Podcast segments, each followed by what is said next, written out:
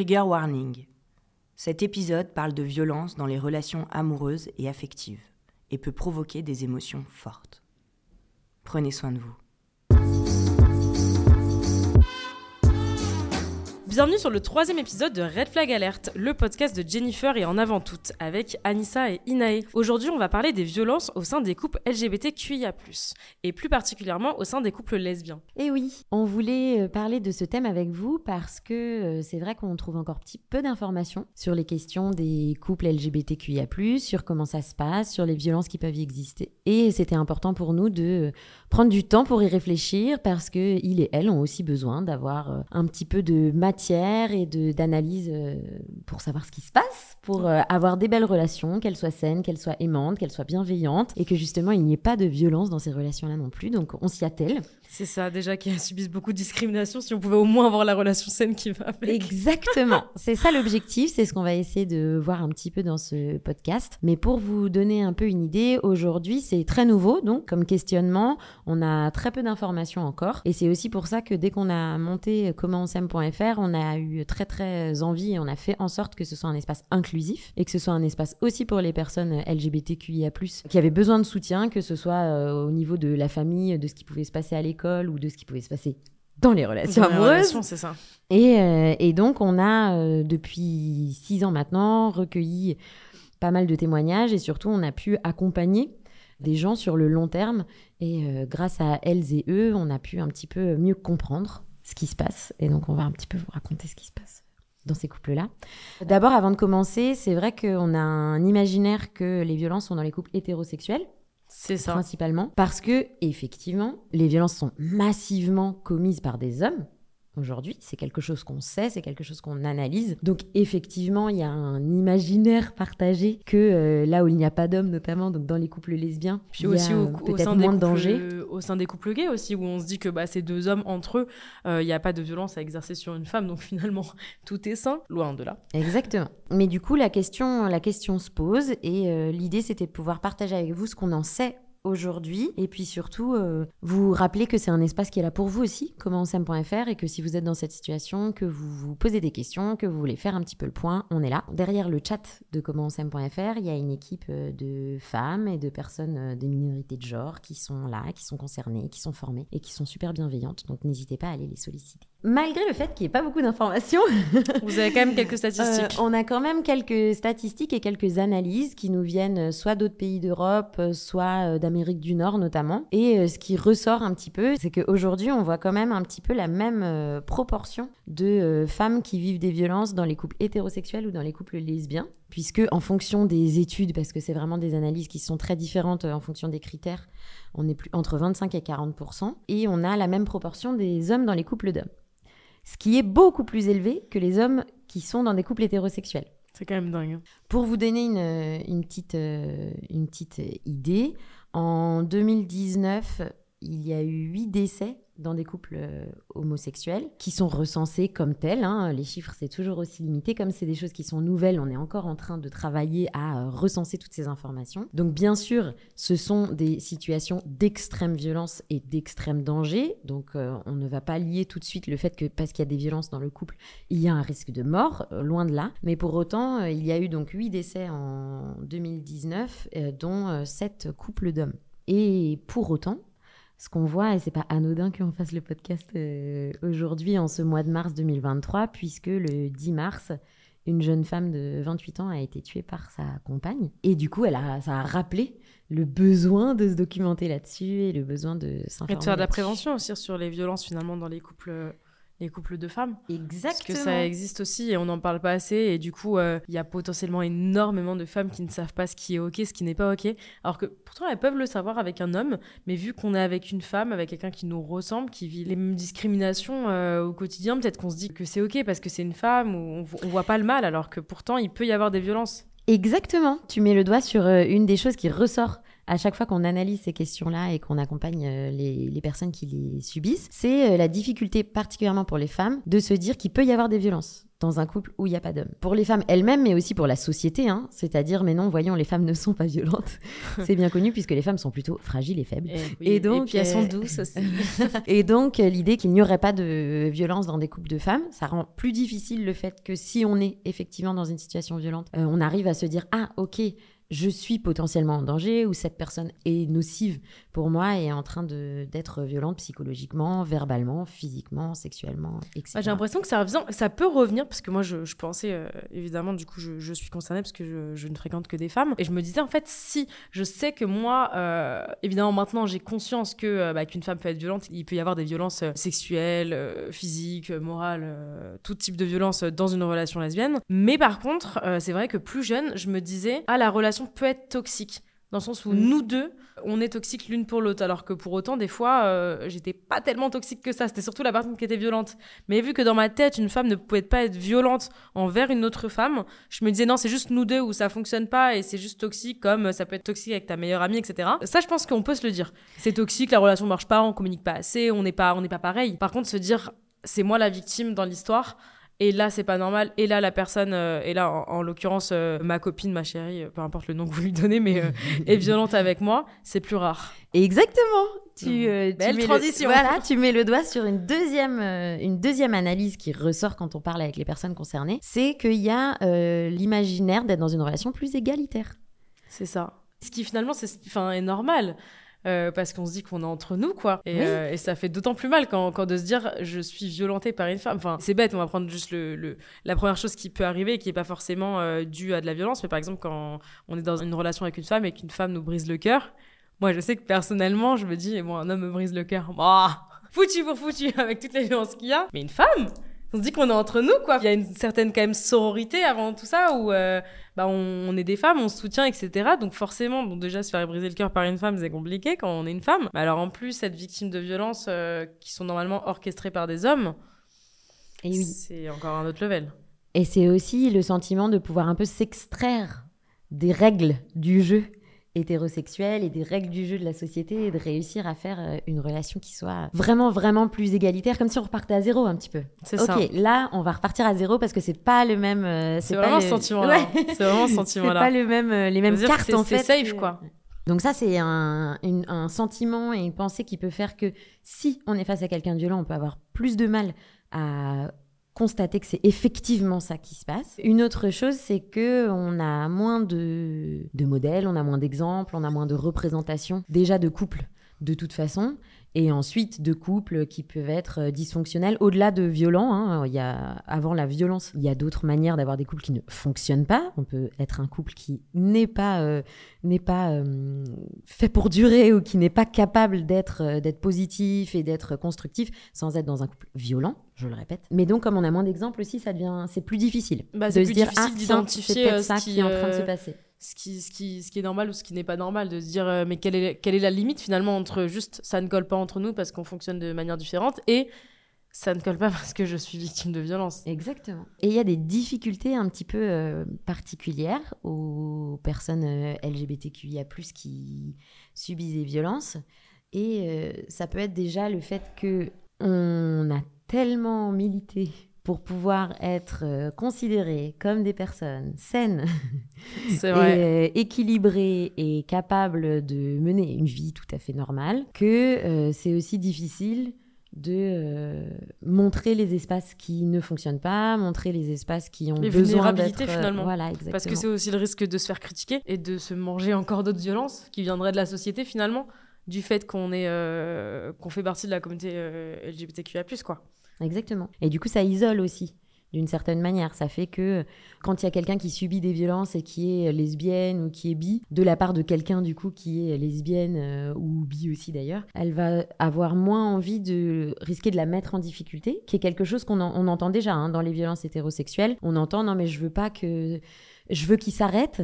Mm. Mais je veux pas que ça se retourne contre lui. Il y a beaucoup de personnes qui subissent des violences qui ne saisissent pas la justice, par exemple, ou la police, parce qu'elles veulent pas qui ait des conséquences lourdes. Elles veulent juste que en fait la violence s'arrête. Et ça, c'est quelque chose qu'on peut voir aussi fort quand on est dans un couple lesbien, par exemple, parce que on a peur que ça lui retombe dessus à elle qu'on aime ou qu'on a aimé, mais aussi à la communauté d'une manière générale et à toutes les luttes qui ont été menées. Et donc, euh, c'est un sentiment qu'on peut avoir comme ça de, de trahison, de peur de trahir. Sachez que vous avez le droit d'avoir de l'aide, que personne n'a le droit de vous traiter comme ça. Que ce C'est surtout soit- que vous n'allez trahir personne en vous protégeant. Exactement. Et au Euh, contraire, ça va aider à assainir les relations. Exactement. de et toute puis- façon. Et puis s'il y a une communauté LGBTQIA+ qui existe, bon bah déjà c'est parce qu'on existe, mais aussi parce que euh, il y a la volonté de d'avoir notre safe place aussi parce que bah on, on est victime de violences euh, de toutes sortes euh, chaque jour et depuis euh, depuis tellement longtemps finalement. Et, euh, et c'est justement pour ça que qu'on se réunit, qu'on marche, qu'on fait plein de choses euh, pour militer pour nos droits. Et nos droits c'est aussi bah, d'être euh, d'être protégé, de ne pas être en danger. Donc c'est certainement pas, euh, ça peut arriver malheureusement, euh, parce qu'il n'y a pas forcément que des personnes bienveillantes, euh, et même au sein de la communauté LGBTQIA+, c'est certainement pas le fait de dénoncer quelqu'un de violent, même si cette personne en fait partie de cette communauté, que vous allez faire quelque chose de mal. Au contraire. Tout à fait.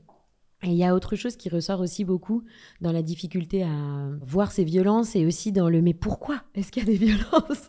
Du coup aussi dans la communauté LGBTQIA+, c'est que euh, nous vivons toutes et tous euh, dans un système euh, J'allais le dire. Majoritairement hétérosexuel avec un imaginaire hétérosexuel et avec des rôles dans un couple. C'est ça. Avec des rôles, avec euh, des comédies avec le romantiques euh, qui et le sexisme, que... et, et finalement, ça, on, on grandit tous dans ça. Et, euh, et même moi, des fois, je me dis, mais je vais avoir des pensées Mhm. hyper sexistes. Tu vois, mais parce qu'on nous a éduqués comme ça, ou par exemple, euh, c'est, c'est- oh là là, je vais faire vraiment mon mea culpa, euh, et je travaille dessus, mais tu vois, par exemple, depuis qu'on est petit, petite, on nous apprend, euh, petit en général aussi, qu'on nous apprend que bah, une femme, elle peut pas être belle et intelligente, tu vois, par exemple. Et c'est vraiment si une fille est super su- superficielle, bien maquillée, qui s'apprête, etc. Bah ça va pas être une fille qui va à la bibliothèque, qui va lire, etc. Et moi-même j'en ai été victime, tu vois. On a toujours pensé que j'étais complètement débile parce que bah je rentrais dans les critères de, beauté de la société. Et encore maintenant, mais je suis toujours victime de ça, mais dans l'autre sens où euh, quand je rencontre, euh, ça m'arrive de rencontrer des, femmes qui sont mais incroyablement belles. Pas superficielles parce que j'aime pas ce mot-là, mais euh, voilà, ouais. c'est ça exactement apprêtée, qui se maquille, etc. Et je me dis, bon, bah non, c'est sûr que, je sais pas, peut-être elle va pas au musée. Mais c'est horrible de penser comme ça, tu vois. Et je me dis, bon, c'est pas mon style, etc. Alors qu'en vrai, ça veut absolument rien dire. Et c'est pour te dire à quel point on est victime de, de ça, et même dans les, les relations, en fait, entre femmes, quoi. Et, euh, et ça, ça se, ça se hum, répercu- répercute, c'est ça le mot? Mmh. Ouais, répercute aussi bah, dans, dans nos agissements au sein du couple, où on peut avoir, euh, bah, finalement, parce que là, la pensée que je vais avoir à ce moment-là, euh, même si je vais jamais en faire part à la personne et que j'irai voir plus loin, mais c'est le premier jugement, en fait, au premier abord que je vais avoir, bah ça, on peut l'avoir aussi dans les relations. Et le sexisme est partagé. hein. Ça, le sexisme est là et est maintenu parce que justement, il est partagé, parce que les femmes aussi l'intègrent, parce que voilà, c'est quelque chose qu'on est toutes et tous dedans pour le coup. Et c'est ce qui fait d'ailleurs que c'est que c'est fort ça continue, et ouais, c'est que pour ça, ça, continue que aussi. on a une responsabilité aussi là-dessus, de réfléchir, de voir ce qu'il en est. Mais tu as dit quelque chose de super fort, euh, Anissa, c'est que tu as dit euh, il y a ce que je pense et il y a ce que je fais. Ouais, par contre, il y a ce que je pense parce qu'on m'a éduqué comme ça et ça vient dans ma tête, mais sans que je le veuille. C'est horrible parce que, je- en plus, je suis féministe et tout. Je me dis, mais arrête de penser comme ça. Et ça, ça gravissime. fait toute la différence. Ça fait toute la différence. Un exemple, la jalousie. La jalousie, c'est quelque chose qui revient beaucoup comme encore une preuve d'amour. Nous, quand on intervient dans les collèges, les lycées ou à l'université, on demande est-ce que la jalousie est une preuve d'amour? Et les gens nous répondent majoritairement oui. C'est dingue quand même. Les gens nous disent même que sans jalousie, il y a de quoi être un peu inquiet en fait. Que si quelqu'un n'est pas jaloux, ça veut dire que l'attachement n'est pas réel, n'est pas fort. Mais ça, c'est parce qu'on a romantisé les relations toxiques, hein, que euh, ce soit dans les films, dans la télé-réalité, dans tout. Mais oui, si ce n'est pas intense et déchirant, c'est pas Voilà, vraiment- euh, la passion. Non, mais ça peut être passionné et, euh, et aussi sain, quoi. Enfin, et, et, et en fait, on se rend compte que quand on travaille sur soi, qu'on prend confiance en soi, qu'on va voir un psy, qu'on fait voilà, tout un travail sur soi de remise en question, une fois qu'on a assez confiance en nous, euh, qu'on sait ce qu'on vaut, etc., et qu'on sait aimer sainement, euh, la personne en face, on n'a pas besoin en fait d'être jaloux euh, et d'avoir ce genre de comportement toxique. C'est-à-dire que moi, évidemment, c'est le genre de comportement que j'aurais pu avoir euh, au, au collège, euh, jamais dans les excès, mais c'est- quelque chose, je pense, quand on est jeune, c'est c'est no- c'est normal, ça arrive d'être jaloux, en plus on nous explique pas ce que c'est ce sentiment, c'est compliqué de l'exprimer, etc. Et puis on- quand on grandit, euh, on fait la part des choses, et je sais que bah, moi maintenant, ma, ma copine, si par exemple, il y a des, des- toutes les filles qui sont amoureuses d'elle, j'en sais rien, en soirée, tout le monde la regarde, mais je vais être super fière. Mais super fière. Et pas dans le sens euh, comme certains mecs euh, peuvent dire des fois, ah ouais, mais c'est moi qui l'ai dans mon lit, gaga, toi tu touches pas. Non, ça c'est horrible. Mais moi je me dis, mais Mais, moi, je suis super fière d'elle. Elle est magnifique, elle est intelligente, elle est drôle. Enfin, ça me dérange pas si, le, elle est au centre de l'attention finalement. Parce que je la mets sur un piédestal et à sa juste valeur. Mais je vais pas me dire, euh, ah, personne ne doit, doit, la toucher. Et ça, c'est quand tu prends confiance en toi et que tu sais ce qui est normal et ce qui n'est pas normal et ce qui est sain surtout. Et c'est vraiment cette jalousie, on peut la ressentir, on peut la ressentir toute notre vie. La grande différence, c'est vraiment ce qu'on en fait. Ouais. Comment, on agit avec elle. Et on n'a pas le droit de faire peser notre jalousie sur euh, la personne avec qui on est. Euh, c'est important de pouvoir en discuter, c'est important de pouvoir le dire. Hein. La question, c'est pas ravaler ça et rester en silence. Non, et puis il faut, euh, il faut en discuter parce que moi, je le vois avec des, amis à moi, je le vois avec des, des, jeunes qui sont autour de moi de 15-16 ans, où je les ai vus être mais dans une tristesse et une détresse pas possible parce que c'est eux qui sont jaloux ou jalouses et ça les rend mais malheureux et malheureuses parce qu'ils savent plus comment faire, ils savent que c'est toxique pour la relation et en fait bah soit ils, ils exercent la, jalousie sur la personne, euh, soit ils la gardent pour eux et là c'est ça peut être destructeur. Donc le plus important c'est d'en parler, de demander des clés pour bah, c'est pour ça qu'on est là aujourd'hui, demander des clés de comment faire en fait. Exactement. Et réussir à euh, avoir la patience de trouver petit à petit comment gérer ça, comment intégrer ça, et surtout, euh, de, c'est une responsabilité individuelle. Nos émotions, c'est notre responsabilité. C'est ça. Ah, c'est quelque chose que en couple, euh, comme en famille, comme en amitié, on est amené à partager, que c'est super important parce qu'une relation, elle se crée avec les personnes concernées par cette relation, elle se crée pas toute seule. Si on se fait une relation dans notre tête euh, à nous-mêmes, elle elle va pas ressembler à ce qu'elle est pour l'autre, donc on n'a pas une vraie relation saine. Mais pour autant, on est responsable de comment on va en fait traiter les gens en fonction de ce qu'on ressent. Et ça, c'est très important parce que euh, on peut se sentir dans un couple euh, où il y a euh, de la violence justement responsable de l'ensemble des émotions qui existent dans ce couple. La personne qui subit la violence, elle va se dire OK, il va falloir que je gère l'ensemble des émotions qui sont là, y compris dans les couples euh, LGBTQIA+. Oui, dans tous les cas, ça reste un couple, hein, on retrouve les mêmes euh, problématiques. Parce que tu me disais tout à l'heure, où des fois, il y a des, des femmes, euh, du coup, bah, lesbiennes et en couple avec, avec une, une ou plusieurs femmes, peu importe, qui vont justement te dire, bah, j'ai pas réagi à tel moment, mais si ça avait été un homme, j'aurais peut-être pas réagi, mais au moins j'aurais eu la présence d'esprit de me dire, ah, c'est pas normal. Et, et ça, moi, c'est un truc dont j'ai envie de parler parce que je le, vois parce que je suis, bah, je fais partie de la communauté LGBTQIA+, je vais en soirée, je, bah, fréquente des personnes de cette communauté, et, euh, et, je vois à quel point c'est dingue parce qu'on milite depuis des années, bon des années, bon, non plus dix ans, mmh. mais ça fait un moment qu'on parle de consentement. Euh, on le rabâche, on, essaye de l'intégrer dans, dans, des cours à l'école, enfin, on fait plein de choses. Et pour autant, les mêmes personnes, euh, certaines femmes qui vont militer pour ces choses-là, etc., et qui vont savoir la place du consentement dans les relations hétérosexuelles, ne vont pas l'appliquer dans des relations euh, lesbiennes. Et ça, moi, je trouve ça dingue de, de se dire que tu as des, femmes qui qui pensent que c'est ok en fait parce que je suis une femme et ça je le répète souvent ce n'est pas parce que vous êtes une femme que c'est un pass VIP euh, pour euh, être euh, auteur de violences sexuelles. C'est pas parce que vous êtes une femme que vous pouvez toucher le corps d'une autre femme sans demander la permission. c'est pas ok. C'est pas ok. C'est pas parce que vous n'êtes pas un homme que vous ne pouvez pas être auteur de violences sexuelles. Et ça, c'est vraiment un point sur lequel je pense qu'il faut, il faut, il faut se, se, se, j'en perds mon latin, il faut, il faut se prononcer. Et oui. moi, j'en peux plus. Exactement, exactement. Et on va pas forcément ressentir la même chose quand c'est une femme en face de nous. On va pas forcément ressentir la même chose aussi dans des couples d'hommes. On a vraiment euh, pas mal de jeunes euh, hommes en couple avec des hommes qui nous disent mais non, mais c'est comme ça, on est des garçons, on se frappe un peu, c'est normal, ça devient physique. Ouais, c'est de la violence parce que les hommes sont euh, sont des hommes et qu'on est viril, etc. mais c'est notre manière d'être ensemble, c'est notre manière d'être en relation.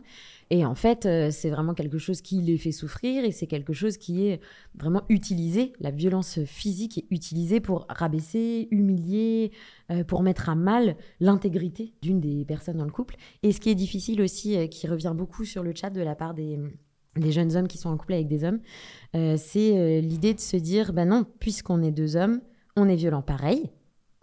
Si on est violent, on est violent pareil. Et non, mais moi je me défends euh, et qui est une attente hein, super forte hein, justement dans la, dans la société, que les hommes soient forts et virils et, euh, et assurés. Et donc, euh, ils aussi peuvent perdre leurs repères. Ça peut rendre vraiment plus difficile. Et c'est pour ça que quand vous avez un doute, Venez en discuter, avoir un regard extérieur qui est bienveillant, qui est peut-être pas une ou un de vos proches. Vous avez peut-être pas envie d'en parler à quelqu'un qui connaît votre copain ou votre copine. Vous avez peut-être pas envie d'en parler directement dans la communauté pour pas, euh, je sais pas, peut-être que vous craignez que ce soit quelque chose qui euh, s'ébruite, peut-être que vous craignez que ce soit quelque chose qui euh, vous retombe dessus ou lui retombe dessus. Oui, et puis c'est des sujets dont on parle pas. Enfin, moi, je le dis encore une fois. euh, après, c'est peut-être pas le cas de peut-être pas autant que moi parce qu'il y a, une certaine, un certain truc autour du fait d'être une personnalité publique et d'avoir de la notoriété. Du coup, les personnes pensent que vu que tu es une personnalité publique, ton corps aussi est public apparemment. Euh, donc peut-être que d'autres personnes vont pas le ressentir de la même manière et peut-être pas la même fréquence que moi. Mais moi, par exemple, je me fais très souvent agresser. euh, en soirée euh, avec des personnes LGBTQIA+, et que ce soit de la part de personnes gays ou de personnes lesbiennes, parce qu'il y a ce truc de on fait partie de la communauté, c'est une safe place, donc je peux tout me permettre. Sauf qu'en fait, je pense qu'on a dépassé un stade de les gens ont oublié en fait à la base pourquoi c'est une safe place. C'est parce qu'évidemment c'est une safe place parce que euh, on est ensemble et du coup euh, il y a normalement moins de risques d'être victime de violences euh, de la part d'autres personnes qui, euh, qui ne sont pas dans la communauté. Mais il y a aussi des violences au sein de la communauté à partir du moment où tu en fait prends pour acquis cette safe place et que tu te dis bah vu que c'est une safe place je peux faire tout ce que je veux c'est ok on est entre nous et c'est pas ok du tout C'est quelque chose qui se travaille, c'est quelque chose qui se, qui se construit ensemble aussi. Le euh, consentement, euh, le désir, le discernement quand on parle des mineurs, c'est simple, c'est c'est Mm. ce qu'on répète toujours, mais c'est répété. À chaque ça. fois, c'est pas parce qu'on a dit oui à une chose une fois que ça va être un oui en permanence. Et donc ça, c'est quelque chose aussi à, à intégrer. Euh, mais je voulais aussi euh, appuyer sur quelque, enfin sur une, sur une réalité qui est forte de la part des personnes LGBTQIA+ qui vivent des violences et qu'il il était important pour euh, moi de vous dire aujourd'hui au nom de En avant toutes, c'est que vous n'êtes pas seul. Et ça va paraître peut-être simple à dire, mais quand on est euh, lesbienne, bi, euh, trans, euh, on peut avoir euh, eu des ruptures fortes avec nos familles, avec nos proches, avec nos collègues. On a pu se sentir rejeté de très très très nombreuses fois. On a pu avoir des personnes qu'on pensait de notre côté qui se sont qui nous ont laissé tomber du jour au lendemain. En tout cas, c'est comme ça que, que souvent on le, on le ressent. Et justement, réussir à trouver sa place, c'est une question qui est, qui est forte et qui est difficile. Et donc, quand on a enfin trouvé sa place et qu'on se sent bien intégré dans un groupe d'amis et qu'en fait on, a, on est en couple et qu'on vit des violences dans notre couple, on se dit je suis pas capable de perdre ça.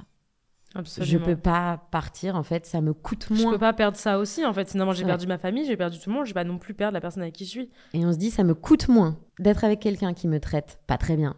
Mais Que de me retrouver seule. seule. C'est ça l'émotion euh, qu'on entend souvent. Et vous n'êtes pas seul. Nous ne sommes pas seuls. Sur euh, commentsem.fr, il y a des gens qui sont là pour aider, pour écouter, pour accompagner. Et là-dessus, j'aimerais vous transmettre une information primordiale. C'est qu'on a ouvert une permanence pour les femmes et minorités de genre dans les couples lesbiens qui subissent des violences. Et cette permanence, elle est là avec des professionnels, donc c'est une psychologue et une travailleuse sociale qui sont euh, concernées, formées, sensibilisées, euh, bienveillantes, et qui sont là pour pouvoir vous appuyer, vous accompagner si vous êtes en difficulté dans votre relation actuelle ou passée, et si vous avez besoin euh, d'aide euh, du coup euh, concrète. Et pour avoir accès à cette permanence, vous pouvez venir sur le chat commentsem.fr, mais vous pouvez aussi écrire à l'adresse mail que je vais vous dire tout de suite, qui est accueil.lesbien.ne Donc n'hésitez pas. Euh, quand Parce tu donnes que- l'adresse, tu donnes lesbien, et du coup, pour les personnes, euh, les, enfin, les autres personnes de la communauté LGBTQIA, ce serait sur le même chat. Cette permanence, elle est pour les personnes LBT, Ok. plus, Oui. et qui du coup vivent des violences dans les couples lesbiens. Euh, mais ensuite, sur le chat, nous, on a un réseau de partenaires, c'est ça le principe. Et du coup, on peut vous orienter vers les euh, structures spécialisées. Sachant de aussi que vous. derrière le, le chat, il y a des personnes de minorité de genre. Exactement. Donc des personnes qui peuvent vous comprendre. Exactement. Donc vraiment, n'hésitez pas, ce lieu est aussi là euh, pour vous, euh, pour nous, pour que euh, tout le monde puisse se sentir bien, pour que les relations euh, amoureuses soient belles. Parce Toutes. qu'elles peuvent l'être, hein. on peut vous faire croire quand vous êtes jeune, euh, parce que là vous allez peut-être nous écouter, avoir potentiellement euh, 13, 14 ans, je sais pas. Et, et vu qu'il y, a- il y en a quand même un peu plus ces derniers temps, mais il n'y a pas beaucoup de représentation euh, de, de couples LGBTQIA, quoi. Et, euh, et on va peut-être potentiellement vous faire croire que déjà, bon, c'est pas normal. Et, euh, et ensuite que euh, c'est pas possible d'être heureux quand on fait partie de cette communauté. Ça l'est. Vous Bien allez aussi avoir le cœur brisé. Ça arrive. C'est normal. on galère aussi. Mais c'est pas grave. On passe tous par là et, euh, et on peut avoir de belles relations. On peut avoir même de belles premières relations euh, avec des personnes euh, du même sexe ou, ou non. C'est possible, quoi. Bien sûr. La bonne nouvelle, c'est qu'il y a beaucoup plus de belles relations et de relations saines qu'il n'y a de relations violentes. Pour autant, on est aussi là pour vous dire que si jamais vous vous retrouvez dans une situation qui est violente, vous pouvez en sortir. Et vous pouvez en sortir beaucoup plus facilement qu'il n'y paraît. Parce que parfois, quand on est dedans, on a l'impression que c'est impossible et qu'on ne voit pas par où prendre le, Et la question où, euh, et on ne sait pas par où passer, comment commencer, faire. etc. Mais il y a des gens qui sont là justement et dont c'est leur métier. Exactement. Et ça, c'est important parce qu'on a souvent tendance, euh, quand on est plus jeune, et même, que non, et même quand on est plus grand finalement, de se tourner vers, euh, vers sa famille, vers ses amis, et ce, qui est, ce qui est naturel parce que vous allez peut-être vous, vous sentir plus à l'aise avec ces personnes-là. Mais encore une fois, euh, ces personnes-là ne sont pas professionnelles. Euh, donc ne vous apporteront pas l'aide euh, peut-être dont vous avez vraiment besoin, euh, que ce soit par exemple psychologiquement, quand vous n'allez vraiment pas bien, on a forcément envie de parler avec sa meilleure amie. Mais votre meilleure amie, elle n'est pas, elle pas médecin, elle n'est pas psychiatre, elle n'est pas psychologue. Donc c'est important de se diriger vers quelqu'un qui est compétent en fait et qui pourra vous aider comme il se doit. Et bah, c'est pareil pour le chat par exemple. Il y a des personnes qui sont compétentes, dont c'est leur travail.